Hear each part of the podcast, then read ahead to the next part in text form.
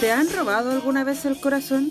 ¿Te lo han robado con una canción, un poema, una caminata, una comida, un vino, un cigarrillo, un gesto, quizás una película o un libro, una risa o incluso una discusión?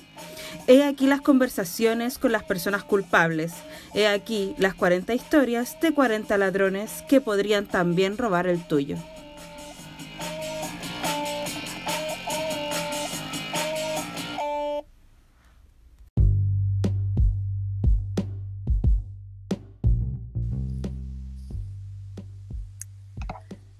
Y ya comenzamos un primer capítulo con la primera culpable. Esta vez tenemos a María José Flores. Tuve la oportunidad de conocerla hace varios años atrás. Eh, todo partió en circunstancias extrañas, pero finalmente la vida nos ha unido, más de una borgoña, quizás alguna otra cosa. Y para que ustedes la conozcan, María José Flores Pinto, es artista visual, es licenciada también en Ciencias Jurídicas y Sociales en la magnífica Universidad de Chile. A veces magnífica, a veces no tanto, ahí es algo que podemos discutir en esta conversación. Eh, y es una artista que ha desarrollado su trabajo desde la pintura, desde la representación figurativa. Eh, tengo que decir con mucho pudor que incluso alguna vez me pintó y fue una de las experiencias más extrañas y hermosas que he tenido en mi vida. Pueden visitarla en mariadelgotan.art o mariajoseflores.art. Llegarán al mismo lugar porque todos los caminos llegan a María José. María José, ¿cómo estás, mi querida amiga? Bien, ¿y tú, querida Danae? Acá, disfrutando el paisaje de las cuatro plantas que ya me sé de memoria. Bueno, así está la cosa en la pandemia. Yo la verdad es que me sé de memoria el árbol que tengo frente a mi ventana, un limón que nos provee de limones, pero estoy un poco harta del limón, en verdad. me imagino que sí. Yo también tengo un limón, estaba pensando aprender a hacer mermelada, alguna huevada, sí, cosa. Nunca es malo, eh, nunca hay que cerrarle la puerta a nuevos aprendizajes. Exacto, eso pensaba. Oye, María José, eh, la verdad es que este programa es culpables que me han robado el corazón. Tú lo has hecho conmigo, me robaste el corazón. Eres nuestra primera culpable, mi primera culpable. Y me gustaría que me contaras eh, cómo fue el tránsito, porque yo dije un tema no menor en tu presentación, que tú viniste desde el derecho al arte. Y mucha gente se cuestiona como, ¿por qué? De seguro hay gente que nunca te lo ha preguntado. Eh, no basta la, la persona que te lo preguntará de nuevo, una y mil veces. Pero sí me gustaría preguntarte por qué, por qué ese cambio, cómo fue ese paso. Ah, a ver, yo creo que lo primero que, que tengo que señalar ah, es que yo siempre quise ser artista, pero más que artista, mi sueño cuando chica era ser profesora de artes plásticas. Mira tú.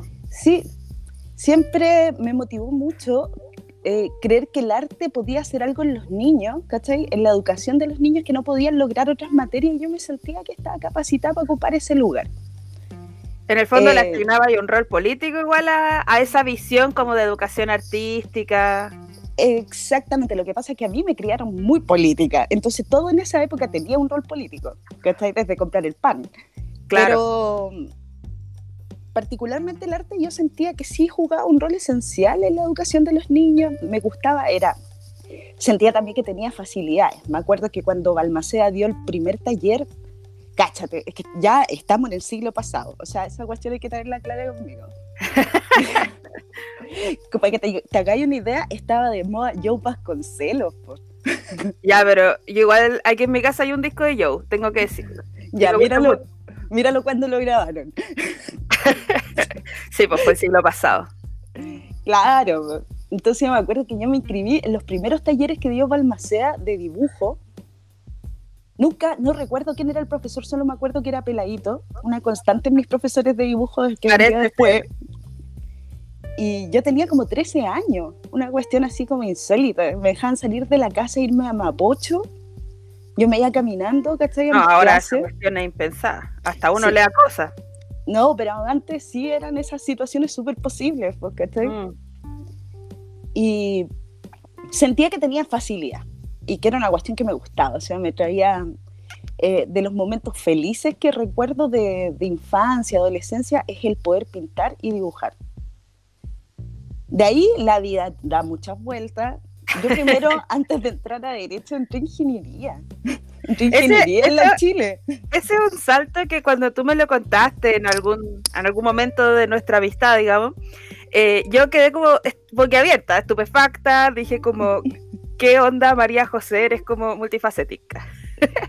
sí, pero de el entrar en ingeniería yo creo que ha sido las decisiones más locas fue porque en tercero medio nos llevaron a estos talleres que eran como ferias en que todos los ingenieros se juntan y te venden la pomada en un entorno maravilloso, así un edificio del 18, 1920, precioso, ellos manejando el futuro.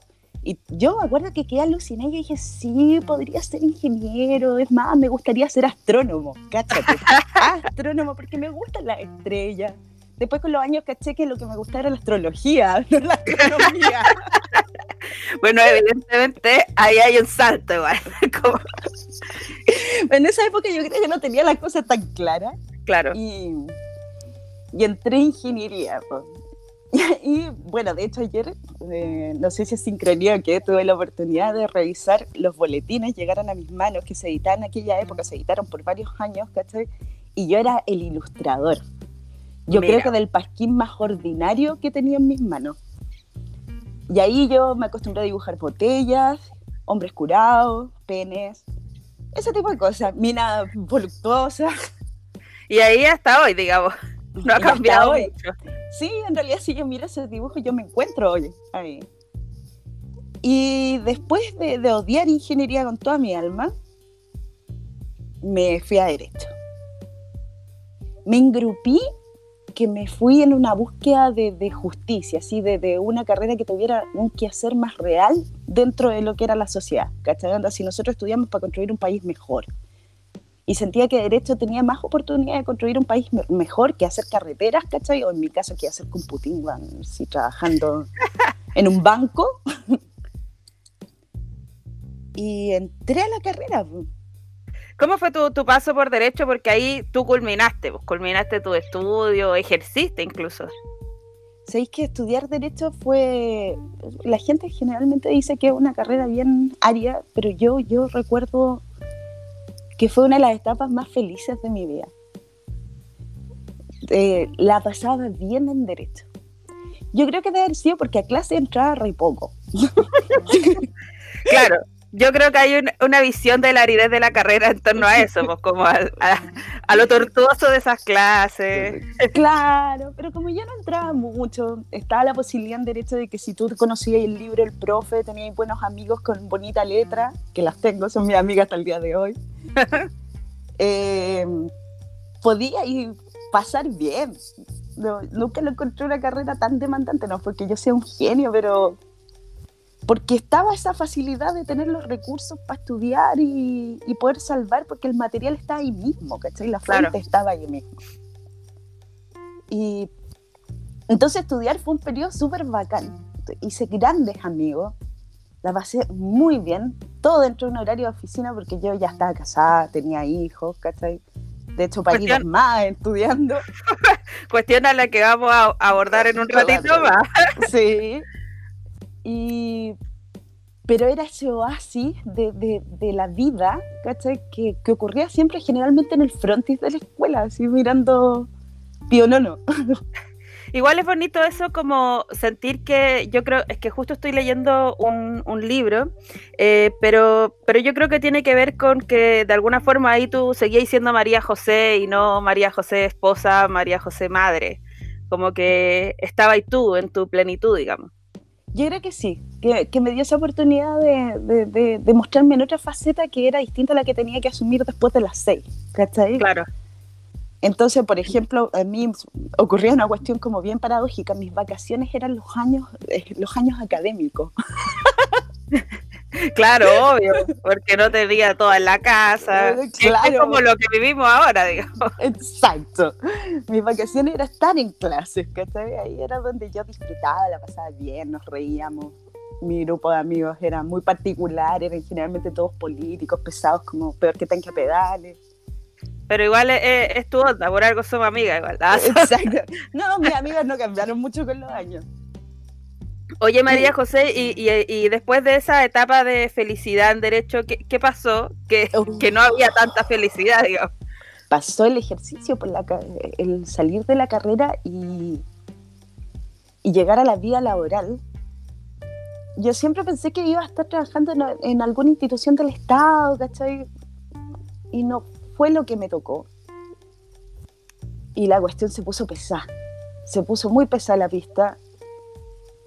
Eh, ya sea que trabajes para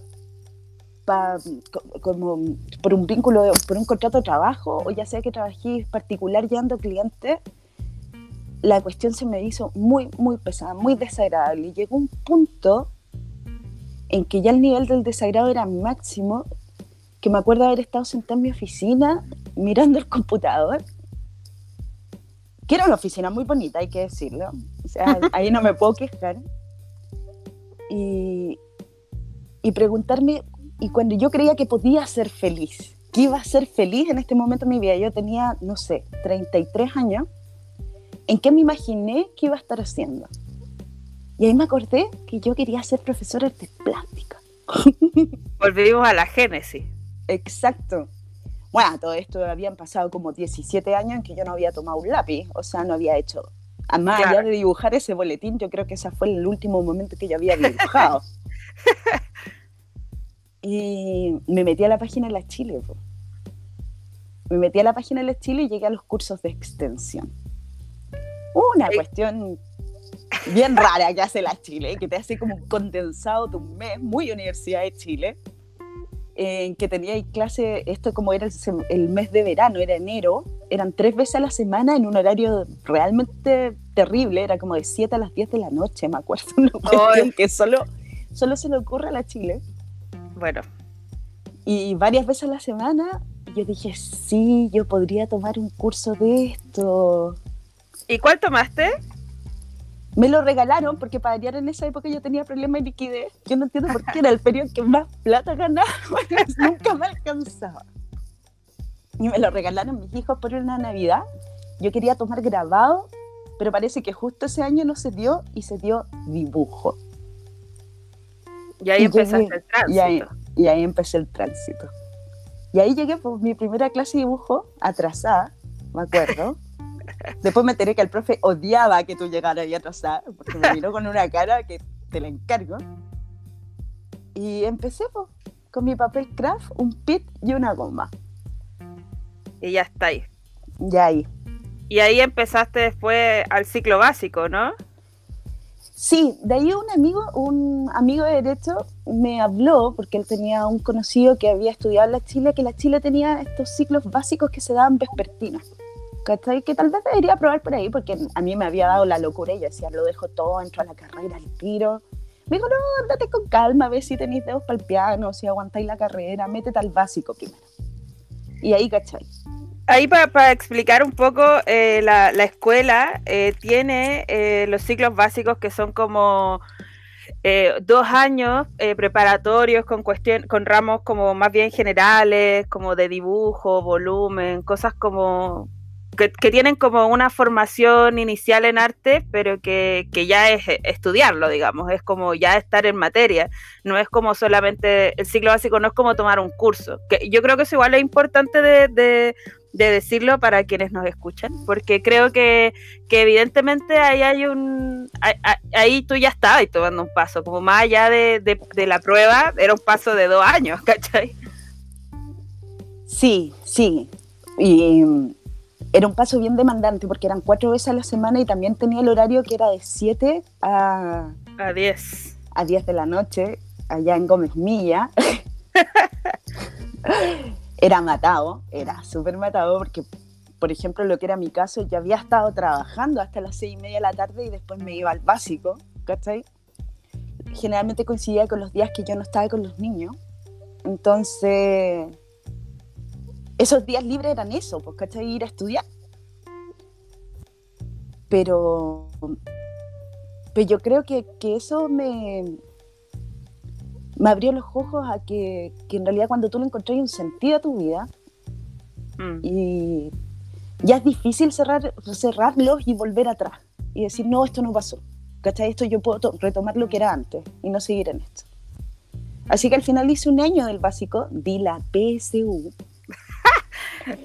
Después de que tú habías dado la PAA, hay que recordarlo. Me, llevé en la misma PSU la sorpresa de que había cambiado todo. De hecho, matemática específica la habían incorporado a matemática. La historia ya no se acababa en 1970 con Frei Montal. había cambiado muchas cosas. Me acuerdo que la di y quedé, pues, quedé y me fui a pregrado en la Chile. Mira, qué, qué, bonito, porque ya, bueno, en este tránsito ya a mí me parecen las cosas más familiares, porque nos conocimos precisamente eh, en esos pasillos, en esa banca fuera de la sala Adolfo Cup. Pero creo que, que, hay algo que tú me habías comentado y que yo creo que también es, algo a lo que tú podrías como volver atrás y decir como, bueno, efectivamente no sé por qué solté este camino en algún momento y decidí entrar a ingeniería o a derecho. Eh, creo que eh, tú me habías contado de un caballero que pintaba eh, cerca de, la casa de tus papás. Ah, sí, yo te conté esa historia. Eh, cuando tenía más o menos, yo creo que debe haber tenido entre 14 años, yo vivía en el centro. Vivía, toda mi vida viví en una calle que queda frente a la Feria Artesanal Santa Lucía, en esos edificios bien antiguos. Por lo tanto, el lugar donde yo podía ir a jugar en un principio, después ir a pasear a mi perro, perra, lady, eh, era el Parque San Borja. Claro. Pero para que tú te hagas una idea, en esos años el Parque San Borja no era el Parque San Borja que tú conociste o que conoces hoy en día, sino que era un lugar muy tranquilo, donde solo se veía gente con perro, uno que otro cabros chicos, no era un espacio tan habitado por la comunidad. O sea, mm. no, no, era más bien solo ese parque, siempre estaba muy desocupado. Y había un, un señor mayor, gordito, que ves que yo iba, iba todos los días, estaba pintando con una atril, pintaba unas telas de pequeño formato, en realidad no de haber sido más grande que quien te hizo 80 por 60, y el tipo tenía una fijación con pintar la cordillera. Todas las eran de la cordillera. Y lo cuático es que no, no se guía por foto. Es una cosa que la pienso hoy, sino que la cordillera la tenía en el cerebro. ¿Cachai? La tenía en la cabeza, la pintaba de memoria. Claro. Y estaba ahí, tranquilo, horas pintando. Después tomaba la tela, desarmaba la atril, se llevaba su caja con él y se iba. Hasta que un día yo me acerqué y empezamos a conversar. Y nos hicimos muy amigos y me invitó a pintar con él. Y empezamos a pintar juntos. Y esa fue la primera aproximación que yo tuve al óleo. Que en realidad después descubriría que parece que el método de enseñanza de todos los pintores no era aprender a ocupar el material, ¿cachai? Sino siéntate y pinta y ve cómo lo resuelve. Claro. Entonces ahí empecé a pintar manzanitas, florcitas, cosas con las que uno parte. Y estuvimos pintando juntos años, años de años, em, hasta el minuto en que yo quedé embarazada. Y ahí yo, yo paré de pintar. Y de hecho nos separamos en ese periodo porque yo ya, entre que dejé de ir al parque y que cuando iba estaba con la guagua. Claro y no tuve noticias de él hasta que me enteré de su muerte. Muchos, muchos años después. Pero él fue determinante para mí.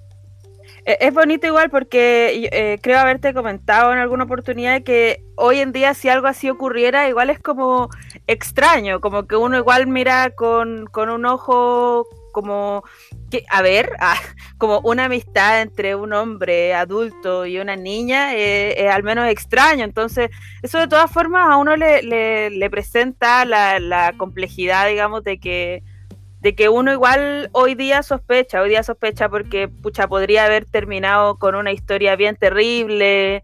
Eh, no, no sé si me entendéis, como que en el fondo mm, las historias de, pedofilia, de abuso, de acoso, como en contextos así como el que tú describes, eh, son muchas. Entonces, evidentemente uno tiene como al menos la suspicacia o como, hey, cuidado, ¿cachai? Como que yo no sé si, por ejemplo, a mis primos los dejaría ir. Mira, yo creo que eso le, le pasaba también a mis papás, particularmente a mi mamá. Bueno, los dos, así. Mi mamá es casi un PDI para su cabeza. Y ellos iban, ellos iban, ellos lo conocieron. Ah, ya. No, no era tan tan, libre, digamos. Tan libre la cuestión, ya, yo creo que también los tranquilizaba mucho en que yo era súper obediente, la verdad. Y esto transcurría ahí en esa en esa redondela donde patinaban, ¿cachai? Era un espacio muy público, muy abierto y de hecho yo tenía mi grupo de amigos del barrio que, que sabían que en ese momento yo no podía ser molestada, pero estaban ahí. Igual me parece muy bonito porque creo que, que, hay personas que han pasado por tu vida que de alguna manera te, te recordaban o, o te, te, hacían este llamado que en el fondo tú sabías que teníais, pero, pero que no, no te hiciste cargo hasta que ya quizás era el momento también. Yo como que te he dicho antes que, que uno a veces comienza los proyectos y las cosas cuando uno está preparado. Y no es que uno diga, ya estoy listo para hacerlo, sino que hay algo que finalmente te dice, ya dale. Asumamos todas las consecuencias que pueda tener, como, filo, ya está, vamos. Ahí fueron los astros lo que te dijeron. Yo creo que sí, que la gente, las personas tenemos esa posibilidad de conectarnos con otras personas que en cierta medida nos van cambiando, nos van mostrando el, rumbo. Claro. Oye, María José, eh, ingeniería, ¿por qué fue tan desagradable? Eh, yo, yo creo que ingeniería, o sea, para mí ingeniería es una cuestión demasiado ajena. Creo que tengo un par de amigos ingenieros y todavía los sigo viendo como extraños. Entonces, a ver, ingeniería no, en sí misma no fue desagradable. O sea, yo en Bochef la pasé, pero maravilloso. Hice también grandes amigos. El tema es que yo no tenía dedos para el piano, Entonces, en los ramos daba unos botes, pero horrorosos. Y eso por un lado. Entonces era una carrera que para mí se me hacía cuesta arriba todo el rato.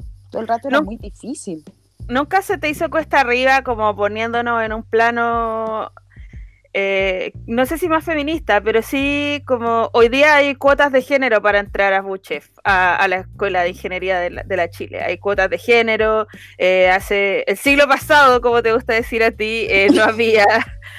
no habían tantas mujeres que entraran a estudiar la carrera. Como eso no, no te suscitó una complicación o una incomodidad o algo por el estilo. A ver, yo creo que hay dos cosas. Yo creo que la toma de conciencia respecto a, la realidad que ocupamos las mujeres, yo la tuve muchos años después. Eh, la mayor incomodidad que me presentó ingeniería respecto a la cuota es que yo venía de un colegio de mujeres, yo venía del Liceo 7 de Providencia, ¿ya? En que en realidad éramos puras niñas. Hasta el día de hoy creo que el 7 sigue siendo de puras mujeres. Exacto. Y el primer día de clase, me acuerdo que tú entras a una aula gigantesca en el edificio central y te das cuenta que son 10 mujeres, porque éramos 10 mujeres de un curso de 110 personas. Y yo me acuerdo que yo entré roja, o sea, me dio vergüenza. me dio vergüenza. Nunca había visto tantos hombres juntos. Es que es rarísimo, rarísimo. Es súper rara la sensación. Me acuerdo que tú entras y veis tanto pelota, pero eran cierto, eran solo hombres. Y yo creo que ingeniería en esa época, no sé si lo sigue teniendo hoy, tenía esa particularidad que en cierta medida tú te transformabas en un niño más. Era un hombre más. ¿En, qué eh, sentido decía eso? ¿Cómo sentíais esa transformación, digamos?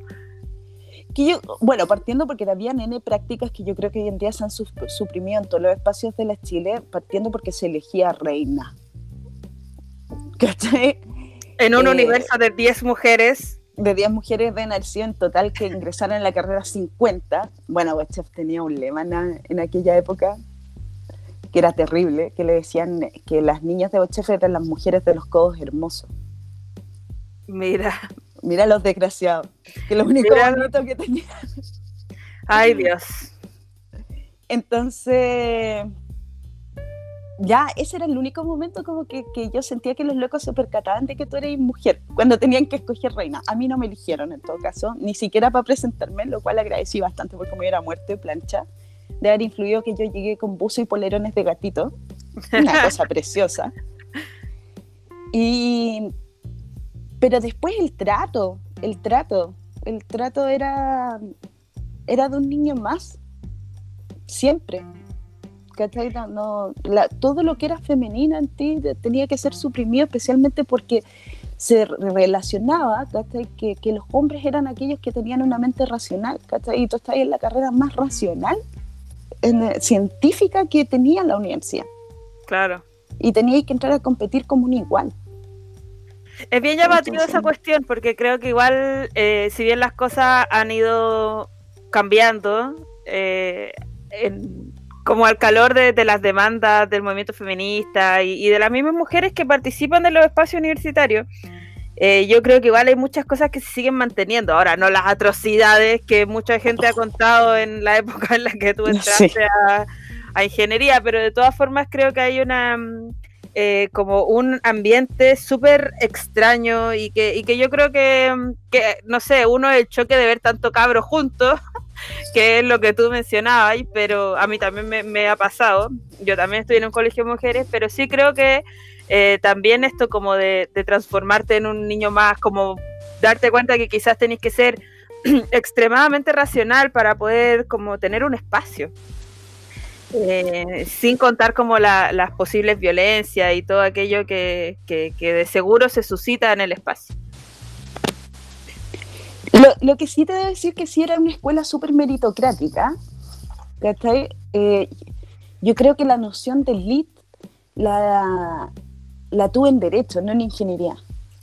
¿Entiendes? Era un espacio bien meritocrático. Ahí lo que importaba era quién era más brillante, están los locos que enloquecían y habían varios. resolviendo ejercicios matemáticos, no, sí, Boche fue una fauna bien particular. Oye, María José, eh, volviendo un poquito al arte, eh, yo creo que, tú y, conociéndote tantas conversaciones, ¿no? De análisis político, eh, ¿cómo, ¿cómo, pensáis tú el arte? Como, como con esos vínculos, tú en algún momento me, me decías recién que, que tu, tu, idea era ser profesora porque había como de alguna forma una dimensión política y tú también eres un ser sumamente político. ¿Cómo es que, mm, eh, cómo es que lo, cómo veis tu práctica como en ese sentido? Si es que acaso encontráis que tiene algún vínculo o por qué hacía arte, como más allá de, de porque te gusta y porque encontraste que era tu camino. Ya, a ver, varias cosas ahí. Yo creo que la primera decisión política que tomé respecto al arte es ser pintor. ¿Ya? Eh, ¿Por qué el ser pintor? Porque hoy en día tenéis la posibilidad de resolver una imagen de varias formas que son mucho más rápidas que una pintura. Hmm. Ya, por mucho que la pintura se, se pueda resolver en 15 minutos, tenéis una foto que es instantánea ya este hecho del uso del tiempo en la pintura, ¿cachai? De este tiempo que en cierta medida, si podemos hablarlo en otros términos, tiene un costo de oportunidad, de dejar de hacer cosas más lucrativas por el estar pintando, ¿cachai? Para resolver una imagen quizás en meses, incluso años, es un gesto político ante un sistema que te exige justamente lo contrario. Claro, como rapidez, eh, velocidad, productividad. Productividad. Es lo menos productivo que existe pintar. Especialmente si pintar no se traduce en que estáis vendiendo, porque esa es otra cosa. O sea, nosotros tenemos que tener súper claro que hay un mercado del arte. Que el arte no está volando en, el, no, en la No es tan romántico como se piensa. No, nunca lo fue, yo creo tampoco. El hecho que existían los mecenas ya te está marcando algo, ¿cachai? Claro. Pero hoy en día, bueno, tú tenés casas de subasta, ¿cachai? Podías asimilar un cuadro, lo que es, no sé, un cualquier mecanismo de inversión. Es lo mismo. Entonces, si no estáis vendiendo, el tiempo se, se muestra aún más muerto de lo que puede ser. Esa es la primera decisión política, ¿cachai? Pintar. La segunda tiene que ver cómo pinto. ¿Cachai? Que para, para quien no escucha, no olvide entrar a arroba María del Gotán para que pueda ver tus trabajos y ver cómo pintas efectivamente. Gracias tú, tú podés tomar varias decisiones respecto a cómo pintar. Eh, y la primera es si tu representación va a ser abstracta, figurativa abstracta, o va a ser figurativa propiamente tal. Es decir, si, si tú vas a enfrentarte a una imagen resuelta que vas a reconocer lo que está ahí o no lo vas a hacer. Mm. Yo decidí que, mis cuadros iban a ser figurativos justamente, entendiendo que el arte tiene que tener una primera capa de aproximación de lectura para el observador que sea simple, porque no siempre el observador va a ser un observador educado en el lenguaje visual. Claro. Que va a poder, no sé, tomar las otras caras, ay, mira cómo puso el óleo, ah, mira la referencia al cuadro X, ¿cachai? No siempre va a tener ese conocimiento. No. Entonces, esa fue mi segunda decisión política. Mis cuadros van a ser figurativos, o sea, una primera capa de simpleza que, que te permita aproximarte instantáneamente al cuadro porque quiero que todos lo puedan ver, todos lo puedan leer, de alguna u otra forma. Y de ahí viene el que pinto. Detengámonos un poco acá en qué pintáis, porque mm, para quienes conocen tu trabajo, para quienes todavía no lo conocen, insisto en la invitación de que lo revisen. Yo de todas formas creo que, que tu pintura eh, en el cómo está hecho es como un poco descarnado. Yo siento que tú siempre te, te ponías un poco al desnudo, a pesar de que uno en, un, en una mirada rápida quizás no lo note, pero, pero yo siempre, siempre creo que tú estás muy presente en tus cuadros. Y quienes pintas, a mí eso me parece muy interesante. ¿Qué es lo que pintas? Si tú me tuvieras que responder, María José, ¿qué pintas? Pinto marginalidad. Yo pinto el margen. ¿Me entiendes? Este, ese es uno de los temas que me obsesiona, el margen. Eh, me interesa particularmente eh, el margen que he vivido. ¿Qué es lo que uno más conoce siempre, además? ¿Qué es el que más conoce? Exactamente, el que he vivido.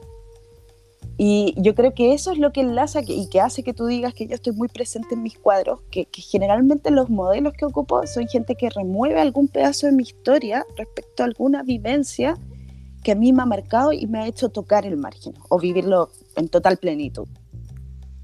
Entonces, de ahí quiénes son, me interesan las mujeres. No tanto las mujeres y género solamente, ¿cachai? También me interesan las trans, ¿cachai? También me interesan eh, me interesa el drag. Eh, lo que yo denominé en algún momento, junto con Bárbara, las malas mujeres. Exacto. Las malas mujeres. Que son aquellas mujeres que en algún momento han decidido que ya no quieren seguir viviendo bajo un sistema de opresión patriarcal, ahí Y que asumen el, margen en plenitud, ¿me entiendes? O reniegan del género, ahí Propiamente tal, que ya es como lo más extremo, o por un sumum de hechos, ¿cachai? Están siempre peleando esa cuota. Eso es lo que me interesa. Qué, qué loco que, que creo que tu obra en ese sentido tiene varias aristas políticas. Por una que este mandato que eh, eh, la imagen debe ser simple para que todos podamos observarlo, más allá si estamos educados o no en la materia. Eh, pero también creo que tiene esta dimensión de que, que, ese todos, que no necesariamente está educado en el área, pueda percibirse de alguna forma. Eh, y creo que eso es muy bonito, como, como que ahí hay una forma de pintar y de mirar el mundo que es simple, pero no por eso menos compleja.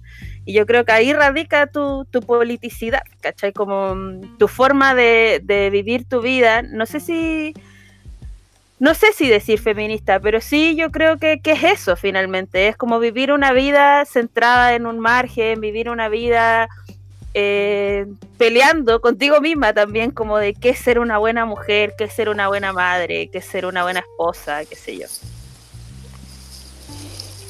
También es que yo creo que pasa por varias cosas, o sea, eh, el ojo que está mirando, ¿cachai? Está mediado por la vivencia y mi vivencia es de mujer. Pero de mujer que ha sido esposa, que ha sido madre, ¿cachai? Que se ha desarrollado en un ambiente laboral que generalmente es bien adverso para las mismas mujeres, o sea, siempre te ha implicado una renuncia, ¿cachai? Estar trabajando. Em, ya desde el paso de ingeniería, del, del tener que negar elementos que te constituyen, ¿cachai? Para poder ser tomado en cuenta. Claro.